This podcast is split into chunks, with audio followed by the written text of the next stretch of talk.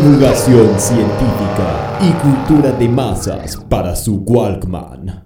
Bienvenidos al primer podcast de revista Velociraptors convertida en Velociradio.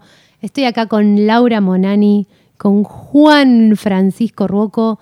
Yo soy Clara Ruoco y también nos acompaña en el sonido Jonah Schwartz. Y habíamos pensado para esta primera entrega charlar un poco sobre los microbios como fábrica del futuro. ¿Los microbios o las levaduras? Porque ya me cambiaste de tema. No, microbios, Pero la levadura es un microbio, tal papi. igual, microorganismos. ¿No es un hongo? Organismos Es un hongo, pero eh, microbio sería todo lo que es, es eso, organismo unicelular. También- Los hongos son organismos unicelulares. Algunos sí y otros no. Bueno, estábamos hoy a la tarde chusmeando un poco, como siempre, pelotudeando en internet, pero todos conectados. Y veo que Laura me había mandado un video de Vimeo sobre una inglesa que hablaba con un acento muy lindo y todo muy sofisticado, pero resulta ser que el título era Microbios, las fábricas del futuro, a lo cual llamó mi atención. Acto seguido voy viendo que se trataba de Susan Lee, la presidenta de Bioculture, una empresa que desarrolla... Hippies. No, Los mete adentro de un paquete y los vende y Pará, los exporta. pará, pará, Serenity Now. pará. Se trata entonces de una empresa inglesa dedicada a la industria textil, que viene dedicándose al desarrollo y la investigación de, los pro- de productos textiles a partir ya no de fibras vegetales, sino de generar fibras a partir de microorganismos. Es lo que le pasa seguro en, en las axilas. Como no se bañan los hippies Pará, asquerosos, pará. le crecen colonias de bacterias y ahora quieren hacer ropa con eso. Pará, pará, acordate de insectificación. Es europea. Claro, Eh, se baña. Uno. Dos, acordate de la ¿Qué insectificación. es insectificación? Tu cuento, ¿Qué eh, la ficción que escribiste para el volumen 4 de la revista. El que pueden comprar online. Sí, y donde presentás a Brian Morales como el gran revolucionario de la No, tecnología no del siglo no es XXI. Brian Morales. Se llama Brian Morales. Ah, sí, Brian Morales. Y es el que Un- pero el personaje principal es Humberto Mamani. ya sabemos, Es pero Humberto, Humbertito Mamani. bueno, pero el personaje principal es Brian Morales que desarrolla el hormigón orgánico. ¿Qué es el hormigón? Y lo Yo que no lo escribí eso. Sí, lo escribiste vos. Bueno, pero, que eh, postulaste Ah, que cargo, Rocco, por favor. Laura, ¿a- Esto ¿vos te siempre- acordás cómo era, era el- el hormigón orgánico? Un hormigón que tenía dentro como unas levaduras y que se hacía más duro y más grande, algo así. Claro, bueno, acá esta mina lo que postula es que también está generando algún tipo de material no orgánico a partir de microbios. O sea que me copiaron y no me van a dar plata. No, no te copiaron porque Creo que te copiaste antes. vos de ella Sí. porque están desde el 2000 aparentemente. Entonces yo me copié y les tengo que dar plata. No, te- No, vos no- hacete, nada. hacete el gil. O sea, lo que estamos hablando, perdón, eh, que me Sí. meta, lo que estamos hablando es que, eh, así como se me ocurrió a mí tardíamente en mi cuento, hay gente que ahora se está dedicando a que una bacteria o un hongo de la levadura, ¿no? que como bien decía John hace un rato, bacterias. trabajan juntas. O sea, sea una levadura, sea una bacteria, lo que sea, procese fibras vegetales o procese morfi vegetal para crear eh, ropa. Básicamente, o sea, lo que O hace tejidos. es come azúcar, caga Sí. celulosa. Que celulosa Claro. sería de lo que está hecho el papel. Tal cual, como por ejemplo, para entender, no, no sería la primera Como las lombrices que comen mierda y cagan tierra, por ejemplo. O sea, bueno, o las larvas que, secretan seda. O Claro, como las larvas de la, de las la larvas seda. de la seda O las arañas que secretan también esa fibra. que hacen la tela araña, Las- Bueno, que la cagan. Y bueno, entonces se, se le hace como una película arriba de la bañera, que es como una cosa babosa que la secan y eso es como una tela que parece como una especie de cuero vegetal. ¿Cómo se llama la piba? Susan Lee. Susan Lee. Eh, y hacen esta celulosa Muy bacterial. Eh, que digamos prácticamente para hacen unas camperas muy bonitas, pero que Y después igual la cosen, digamos, esa tela. Claro, La- se puede Claro. coser. O sea, que Por- trabajan. porque Encontraron aprendieron. hippies que trabajan. Sí. Sí, igual Son ya no hippies es ingleses. de hippies, claro. Y es medio hiponcha la cuestión. Es más como No ambientalista. Es progre. Es No pro- torturemos niños que tienen hambre para hacer tela. No, igual No, no. no. ¿Por qué van a trabajar los niños en Bangladesh? Pará, pará. Te- sí, te estás... Escucha, igual, eh, O en Indonesia. como Pero los niños en Indonesia están No con la máquina de coser. Esto es un paso antes. Como el- ya en, en vez de extraer la fibra de campos de algodón o de bambú, se usan microbios, O sea con que lo ya cual no, es es, más ya no es fácil. cool comer solamente comida orgánica, sino que ahora hay que usar ropa orgánica también. Todavía no es del Sí. todo cool. Igual Esto está un poco me parece como que, en claro, estado de prueba, se sabe poco. de investigación y lo que planteaba la mina es Sí. que como ropa por el momento no es súper práctico, por parte se Claro. disuelve con el agua, o sea que... Todavía le eh, falta un punto de cocción. Sí, pero que mm, capaz no tanto para ropa, pero para otras cosas puede tener un montón de usos muy Como papel, copados. por ejemplo. Como papel, como para la medicina, se usan mucho este tipo de fibras porque como al ser biodegradables, como no, no son tan invasivas en el cuerpo. Muy bueno. Y Por para lado- construcciones, para cualquier cosa, que eso habría que investigarlo porque son materiales nuevos que todavía no se conocen de todas las propiedades y cómo eh, producirlos en forma más eficiente. Sí. Claro. Sí, o para otras cosas, capaz Claro. para el hormigón orgánico, de verdad. Me parece que Sí. está interesante poder empezar a pensar en, estas, en estos pequeños seres mucho más mínimos, Trabajando para nosotros. tal cual. Produciendo plusvalía. Claro. ¿Tendrían Tengo- sindicatos las bacterias? ¿Se sindicalizarían las No, bacterias? otra ventaja El de la- Partido Obrero sí. Lo sindicalizaría. Eh, sí, ¿Cómo no, sindicalizas otra- microbios? Otro No sé, aspecto de al las bacterias son mejores que los hippies. Tengo una cita Pero de la mina sí. que dice en la charla TED, porque todos los progres hacen una charla TED, dice, lo que, me, lo que me entusiasma de usar microbios es la eficiencia. Solo cultivamos lo que necesitamos, no hay desperdicio. Porque claro, tenés este Wow. bichito que come azúcar, Está caga bien. celulosa y no te... Terriblemente no solo- funcional. Más allá de que sea reciclable, compostable, todas esas boludeces que a nadie le importan, no, no es, eh, no contamina el proceso de generar esta, estas fibras que como sí hace la producción de, no sé, de tela de algodón, de lino, lo que sea. Claro, no genera como, como productos secundarios al pedo, ¿no? Contaminante. Claro, Vos producís claro. solamente lo que usás. No ensuciás, No sí. tenés como cosas de más, ni generás basura, ni. Claro, más que No, esa- además Claro, que tampoco que una, una necesitas... de té que Tal bueno, Es cual. el paraíso tampoco de es- Al Gore. Sí, tampoco necesitas... Que incluso este, dice que pueden reaprovechar los desechos de otras industrias y está diciendo que uno de los usos que se hace eh, de las bacterias es para eh, procesar sí, eh, residuos de distinto tipo. Yo me acuerdo cuando estaba en el, pro- en el proyecto Megapilas 2000, que yo entré en el 2001 porque siempre tarde, eh, uno de los aspectos eran las bacterias mineras que aparentemente eh, se comían las, las pilas usadas. Y Es fantástico. De hecho, de hecho, voy a decir una- esto va a revelar parte de mi pasado. Eh, hay un sistema de filtrado para las peceras.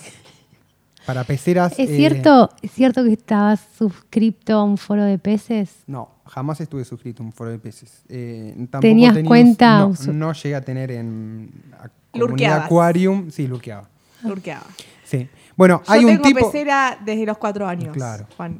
Bueno. Eh, te la regalo. Hay, me encantan. Hay un tipo de, de filtro que sobre todo para peces- los peces tropicales son de agua dulce, pero con temperatura alta, o sea, más o menos 30 grados el promedio del agua, que para filtrarlo bien se arma lo que se llama un filtro biológico, donde vos con una bomba extraes parte del agua, la tirás como en un recipiente donde hay unas bolas que se llaman biosferas, donde se mojan parcialmente y se crea una colonia de bacterias que se come los nitritos, que son lo que se produce cuando se descompone la caca de los peces y que los mata. Sí. Una alta concentración de nitritos te mata a los peces.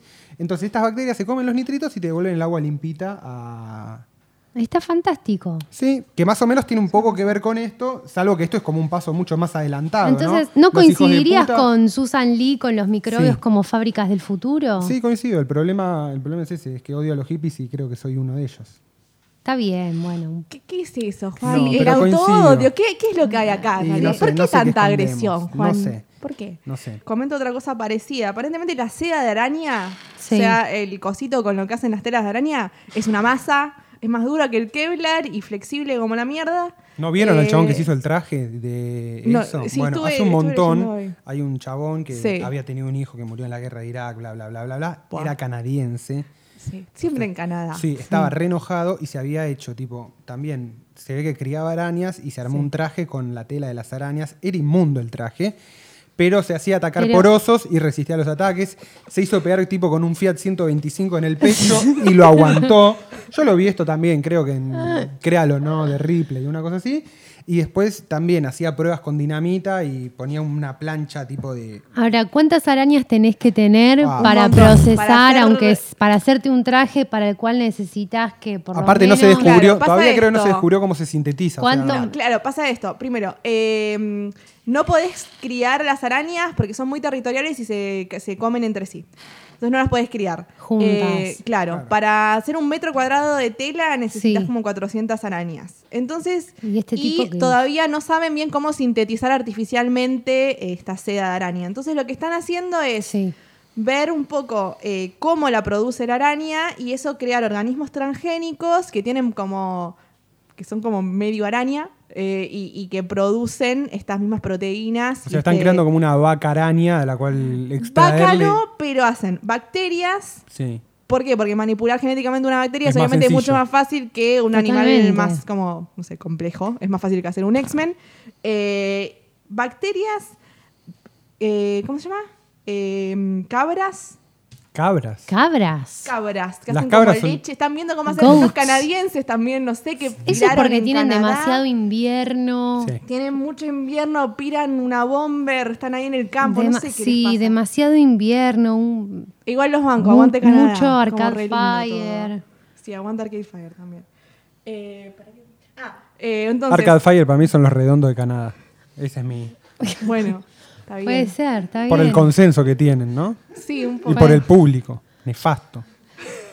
Nefasto. Callate, Ahora- callate. Ahora nos agarramos a piña. Callate, Cuando ¿sabes? terminemos de grabar. Eh, decía, bacterias, cabras, eh, gusanitos de seda, seda tradicional, digamos, y alfalfa. La alfalfa puede producir... Parece, no, no ¿Qué? sé, lo están haciendo en, en Utah. el dato. En Utah, En Utah. Utah, en, Pero Ara- en un lugar que se llama Arachnitech. No, me muero. Pero Utah no es eh, Canadá. Son No, no, canadienses no, no, no, en esto Utah. No, no, esto es en, esto es en Estados Unidos. Ah. Hay un, varios laboratorios que están viendo como que ya parece que lo están a punto de comercializar la seda de araña. Muy bueno. Sí, sí, sí, sí. La era de los nuevos materiales, ¿no? Sí. Habría que ver qué hacer con la caca. Usted está escuchando Velociradio. Creo de que, creo de que, creo de que. Vos me preguntás si el hombre eh, llegó a la luna. Toda esa parafernalia del cine que hicieron, esa pelotudez de la banderita, el flaco que se baja de la nave. Escuchame una cosa. Llegamos a la luna hace 40 años, no podemos hacer que Windows no se, no se cuelgue 73 veces por hora. Es imposible haber llegado a la luna. No me la creo, pero ni muerta, ni ebria, ni dormida. Creencias. Si hay algo que el hombre yo creo que nunca va a dejar de hacer en esta vida es crear su propia versión de los hechos.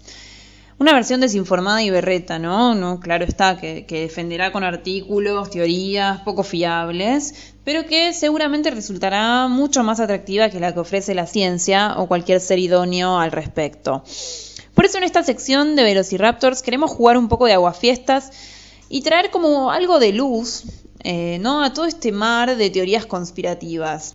En la entrega de hoy me meto con un tema sobre el que yo creo que como humanidad, hoy en día, 2014, inexplicablemente todavía no nos pudimos poner de acuerdo. ¿Llegó o no llegó el hombre a la luna? Las opiniones varían y mucho. Algunos están seguros de que así fue. Sí, el hombre llegó a la luna, eh, aunque sea, lo puedo afirmar desde un I Want to Believe de X-Files, eh, pero más allá de eso y de los supuestos videos que hay en YouTube de, footage nunca revelado de la NASA, en donde se ven eh, estaciones eh, espaciales en la luna y qué sé yo, eh, yo creo que sí, que llegamos y aunque sea, quiero creer por lo menos. Eh, no, no bueno, sí, el hombre para mí llegó el hombre a la luna. eh, es toda teoría conspirativa es interesante, incluso más que los hechos en sí, los hechos reales, pero las pruebas son bastante fuertes y aparte eh, las hay hasta digamos documentales y, y cada vez más pruebas bien fundadas sobre su llegada. Otros, inexplicablemente, se avergüenzan de creer eh, en aquello que, sucedió en 1969. Bueno, yo soy uno de los ilusos que cree que el hombre sí llegó a la luna. En parte porque si fuese una farsa estuvo muy bien planeada porque nadie pudo descubrir que, que realmente no ocurrió.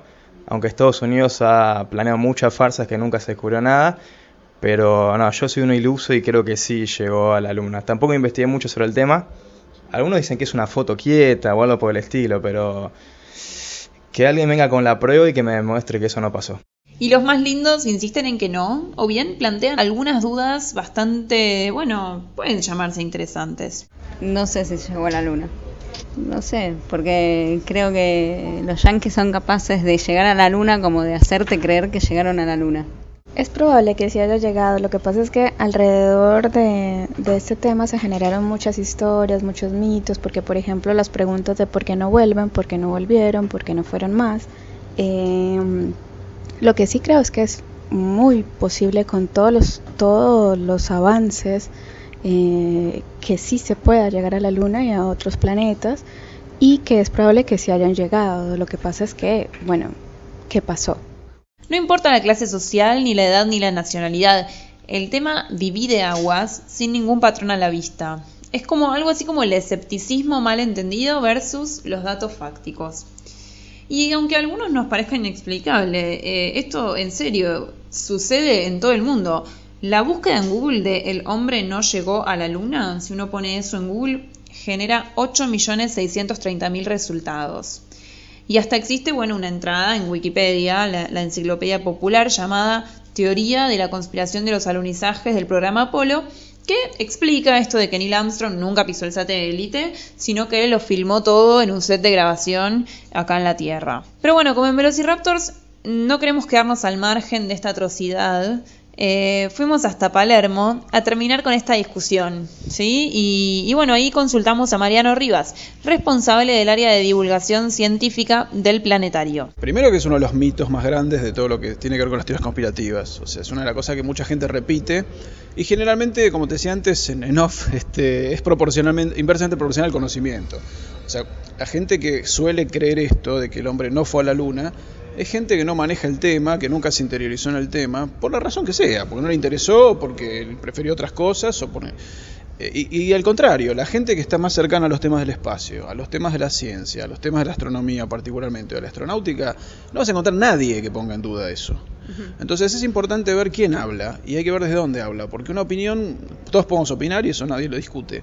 Ahora, alegremente decir que todo fue un fraude, que, que fue una patraña, que la NASA lo filmó en un estudio de cine, eh, y después habría que preguntar a esas personas, bueno, ¿usted qué más sabe de la carrera espacial? ¿no?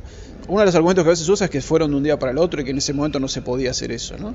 Bueno, hay nueve años anteriores, eh, y no estamos hablando acá de la experiencia soviética porque el viaje a la Luna fue norteamericano, de, que, fueron de a poco preparando ese camino. Y hubo un montón de fallas también. Y después del Apolo 11, que fue lo, lo más renombrado, eh, vino el Apolo 12 cuatro o cinco meses después. En noviembre del 69 ya había otros dos tipos más caminando en la Luna.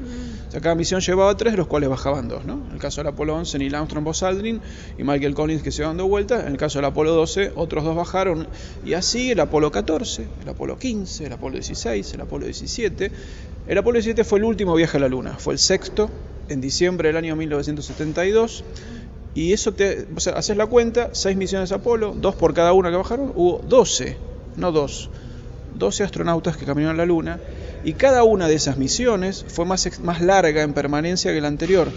Pues el Apolo 15 y 16 y 17, por ejemplo, llevaron vehículos que recorrieron kilómetros y kilómetros y que entre otras cosas trajeron eh, rocas, todos los Apolo trajeron rocas, todos los astronautas, y una de las cosas más contundentes justamente son esos 300 y pico de kilos de rocas lunares que están en la Tierra. Claro. Esas rocas, eh, digamos, sería muy fácil, es difícil trucharlas, porque no hay en la Tierra rocas como esa. Y gracias a esas rocas los científicos pudieron aprender un montón de cosas de la Luna, como su composición en superficie, su antigüedad. Este, acá en el planetario tenemos rocas lunares, una muestra. O sea que si todo fue una patraña, nosotros también nos engañaron. Y engañaron a todos los geólogos del mundo, porque los geólogos del mundo han dado veracidad a esas pruebas, de esas rocas. Porque otra creencia es que nunca más se volvió. Con personas nunca más se volvió. Pero desde aquella época, principio de los 70, hasta el día de hoy, tenés sondas eh, no solamente norteamericanas y rusas, sino japonesas, de la India, este, de, China. Ahora en China hay un vehículo robot en superficie que bajó en diciembre del año pasado. O sea, no es que se dejó de, de, de interesar. Lo que pasa es que los viajes sean muy caros.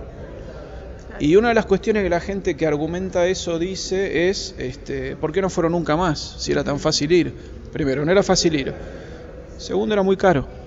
Salían decenas de miles de millones de dólares cada misión. Y esa plata la tiene que aprobar el Congreso norteamericano, como cualquier cosa. en cualquier país. Eh, si no hay un presupuesto aprobado, no se hace más. Entonces, ¿qué pasó? Cuando el Apolo, el programa Apolo llegó al 16, al 16 al 17, ya nadie le interesaba el tema, y menos a la opinión pública. Entonces, a veces se, se buscan explicaciones estrambóticas y el fin del programa que llegó al hombre a la luna es, simplemente eh, una causa económica.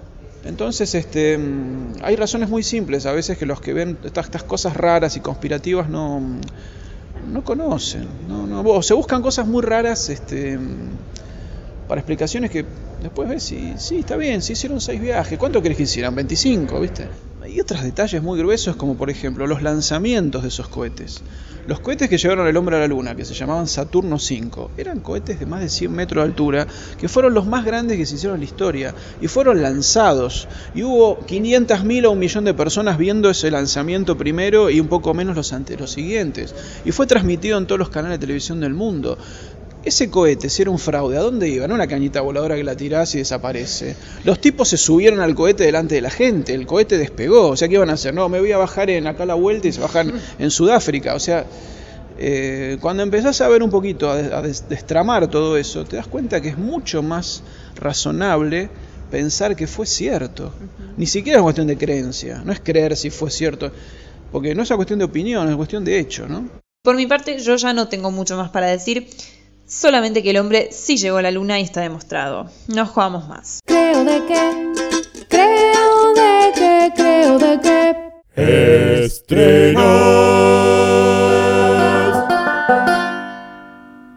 Y ahora por TSM se van a dar los Óscares el 9, creo, de el domingo 9 de marzo. No me lo voy a perder porque ahí están todos mis artistas que yo veo todas las películas. Está John Clooney, Richard Gere, todos los que veo las películas. Lee Marvin, que los dos otros días lo vi en una película de alemana que está sensacional. Eh, Charles Bronson trabaja con él, hace de alemán. Se visten de alemán. No, toda esta gente murió. Ah. Toda esta gente murió. Pero sus películas se las siguen dando. Y las viudas cobrarán el derecho, ¿no? Al pasar la película de esta gente muerta, cobran su derecho. Esa se llama Pelotón. Entre ellos también hay un actor muy conocido, eh, está muy jovencito. Bueno, la cuestión que se suben, unos tienen que subir al techo y del techo abrir un boquete para llegar a esa casa donde están todos reunidos los alemanes. Están bailando, está la orquesta y Lee Marvin y Charles Bronson se disfrazan de alemanes y entran a la casa como si fueran alemanes, disimuladamente. También trabaja Telly Savalas o Kojak, todo peladito. Bueno, y de esta manera observan por dónde tienen que atacar. Entonces, este, claro, todos lo miraban como dos alemanes más. Se sentaron, observaban. Charles Bronson sabía hablar alemán, así que contestaba algunas preguntas que le hacían otros alemanes. Entonces salen, se sacan el uniforme, se ponen el uniforme de ellos de fajina y empiezan a abrir la chimenea y empiezan a tirar gasolina. Claro, los alemanes cuando se ven que tiran gasolina están desesperados y atrancan la puerta para que no puedan salir. Y mueren todos, quieren morir todos, tienen que morir todos. Y prenden, entonces tiran fuego, tiran, este, claro, fuego. Y están tan desesperados, pero al último consiguen abrir la puerta y todos se van en sus autos, porque era una fiesta que estaban haciendo. Se van con sus autos, pero mueren la mitad más uno de gente. Y termina que también ellos, Lynn Marvin se va en un camión con cuatro muchachos. Los demás murieron todos, porque también los alemanes con la ametralladora tiraban. Queda Charles Bronson y queda él. Entonces lo visita el general y le dice, muy buen trabajo han hecho. Pero quedan ellos dos. Y al último termina que sale la carita de cada muchacho con el nombre, que estaban muertos. Y a ese le doy cinco estrellas. Muy buena película. Pelotón se llama.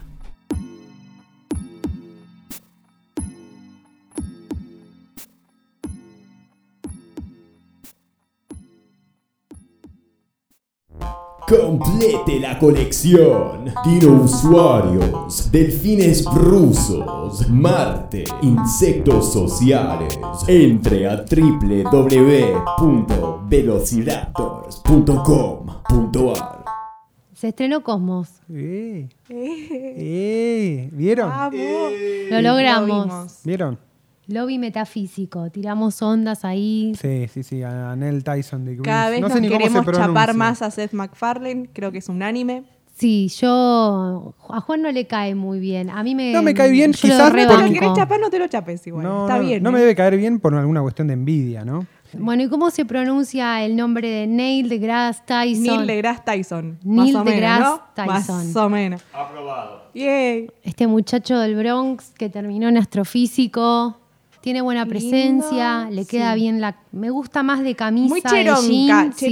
Porque Carl Sagan era como medio así, paternal, amigo. Ven conmigo. Sí, era como cuello así, de tortuga. Como reo, se ponía la, la camperita impermeable, iba en un acantilado. Y este es como más, viste. Sí, camisa de jean, H&M, un poco más. Es más pimp. ¿no? Es como que Como más... pimp, es- es- son otros tiempos. hay que Astrophysic, ponerle- bitch. Sí. Está como, Yo no quiero joder con el estereotipo, ¿no? Porque el tipo este sea de color, pero...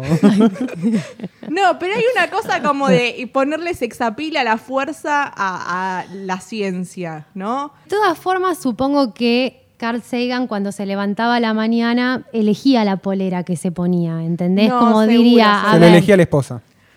Andrew Sí. Yang, que es una de Una las genia. productoras ejecutivas Un de amor. esta versión también, junto Sí. con Seth MacFarlane, y que la queremos un montón. Aguante. sí. Ah, sí, no sabía. Le, mandamos un besito. Por eso creo que ahí Seth MacFarlane usó su encanto como novio de madres. Fue y le dijo, me encantaría hacer Cosmos de nuevo, dame todos los derechos o algo. Y ella le dijo, sí, Pintó corazón. Y lograron vendérselo a la Fox, que no es menor. Mal. Bueno, y eso es lo- repite eso es lo Nacho, grosso. así que bien, va bien. Eso es lo groso, que esté como en la Fox, ¿no? Sí. Otra vez la ciencia, la por lo menos la divulgación científica vuelve a la pantalla grande, con to- a la pantalla chica, con todo, Sí. con toda la zaraza, qué sé yo.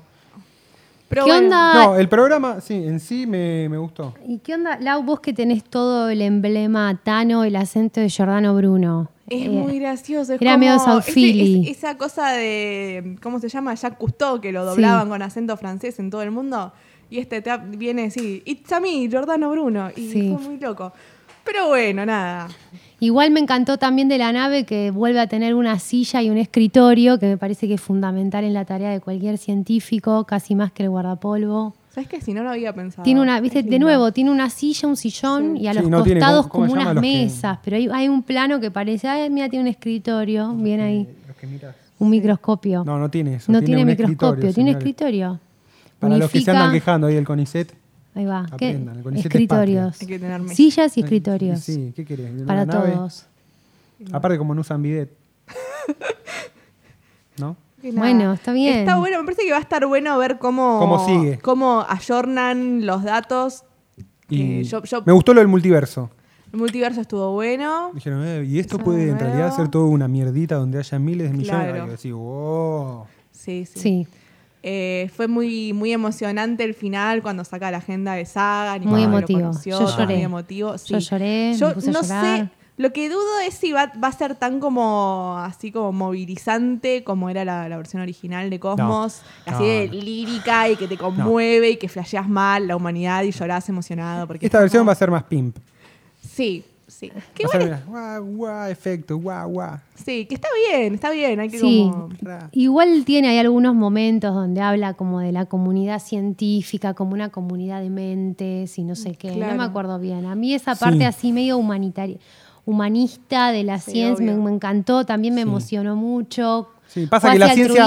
Obviamente pasa que que la ciencia no tampoco habla- está en el mismo momento que estaba con Carl, tipo No, Carl Sagan pensaba en una, para mí, cuando murió, pensaba en una evolución lineal y geométrica de la ciencia, cosa que en el 2020 estuviéramos ya todos tipo viviendo en Marte y Pero también en- la primera guerra civil en Marte. Pero también Cosmos sale en un contexto cultural distinto. Sí. O sea, ahora me parece que la batalla importante va a ser esto que comentabas vos antes, Clary, de presentar los hechos, o yo no, perdón, los hechos como hechos, como hechos y las creencias como creencias. Que, o sea, es un país donde, eh, no sé, la mitad de la gente no cree en la evolución, pero más allá de eso es como, eh, eh, se está planteando como algo que se cree o no se cree la evolución y me parece que es a eso lo que va a atacar Para mí pasa por esta quizás- de Cosmos. Como, para- bueno, los hechos son hechos, listo. Para mí pasa por un momento donde, como decíamos en la revista 3, eh, hay como un renovado interés en la ciencia, sin embargo, la NASA sigue cada vez teniendo menos parte en el presupuesto de Estados Unidos. O sea, va bajando,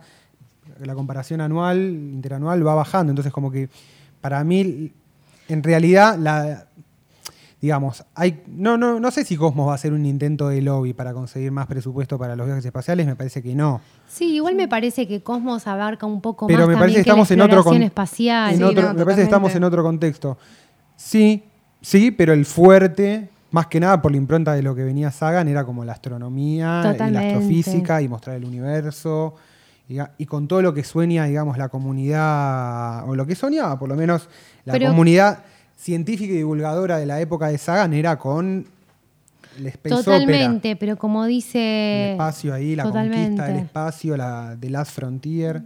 No dejando mucho A lugar mí me parece que, digamos, la, A ciencia no tiene la legitimidad que tenía en la época de Carl. Sagan, que estaba, digamos, muy cerca del tema de las misiones al espacio, muy Sí, todo, sí, muy como una euforia, prestigio, una euforia de sí. prestigio de, bueno, Sí. somos la Big Science, lo somos los herederos de la sí Big estaba en disputa más una cuestión presupuestaria, de bueno, como. eh, y- ¿Para qué? Bueno, bueno, no la, ol- la utilidad concreta de la, de la ciencia Tal básica y acá capaz es un poco No más. fue un dato menor que apareció Hoy el en día, el Voyager ahí, Sí. ahí flotando con el disco y Sounds Sí. of Earth. que- Hubo una Sí. parte lindísima que, que muestran, tipo, desde Marte está uno de los rovers, no sé, el Curiosity Sí. cual, y va pasando la navecita. Sí, pasa la navecita y ve al rover, eso que- está buenísimo. Digo, todo eso está bien, quizás nos costó 30, 35 años de inversión e investigación Les. espacial. Les pero- costó. Sí, es verdad. Les No, costó. sí, Pero no, fueron, bueno. no fueron nuestro- nuestros impuestos. No, no es Nosotros nuestro, la no nuestro humanidad, país. lo bueno, No, nos y no fueron- todos, no pasa nada. Y no fueron nuestros impuestos, pero es cierto, como dice Laura, ya está. Esto fue Velociradio. Pueden seguirnos entrando a www.velociraptors.com.ar, también en Twitter, también en Facebook, también en Flickr, también en todo. Somos Laura Monani, Juan Francisco Ruoco, en el exterior Silvia Quinoa, yo soy Clara Ruoco y en el sonido Jonah Schwartz. Hasta la próxima edición del mes que viene.